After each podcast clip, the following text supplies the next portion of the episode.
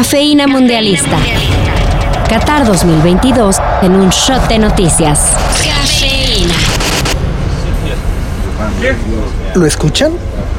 Si ponen atención, eso que se escucha a lo lejos son las esperanzas inglesas, que como cada Mundial y Eurocopa desde 1966, sueñan con volver a conquistar un título internacional.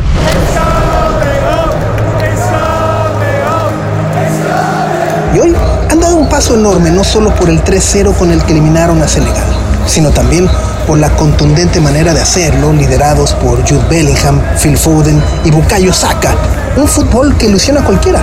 Tras conseguir el subcampeonato de la Euro el año pasado, el Is Coming Home comienza a cobrar fuerza.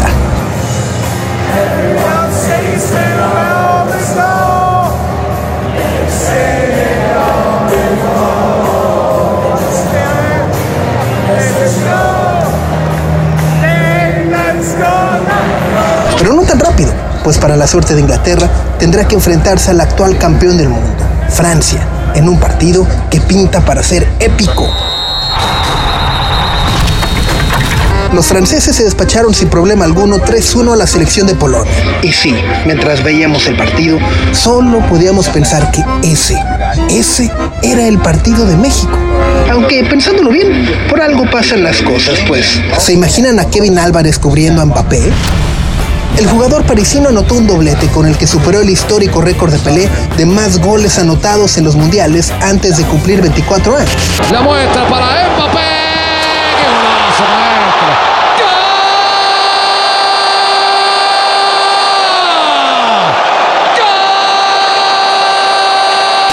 Y de paso, igualó los nueve goles anotados en mundiales por Lionel Messi y superó los ocho de Cristiano Ronaldo. Lo más impresionante es que mientras a Messi y Ronaldo les tomó cinco mundiales llegar a esas cifras, Mbappé lo ha conseguido en un mundial y medio. Hablando de goleadores, habremos de apuntar que Oliver Giroud abrió el marcador para Francia con un gol que lo coloca como el máximo goleador en la historia del balompié francés, superando históricos como Thierry Henry, Michel Platini y Zinedine Zidane. Ah, sí, 44.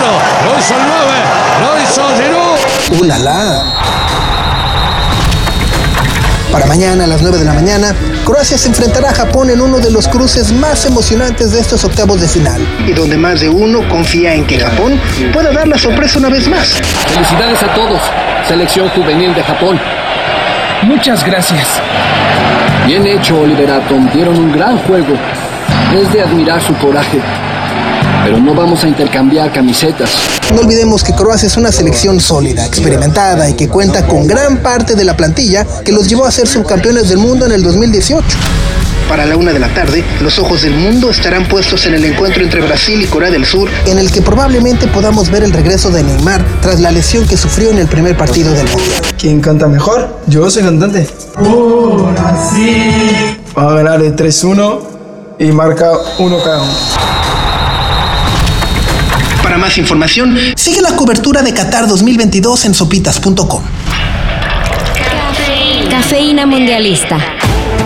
La cobertura de Qatar 2022 está en sopitas.com. Cafeína Mundialista.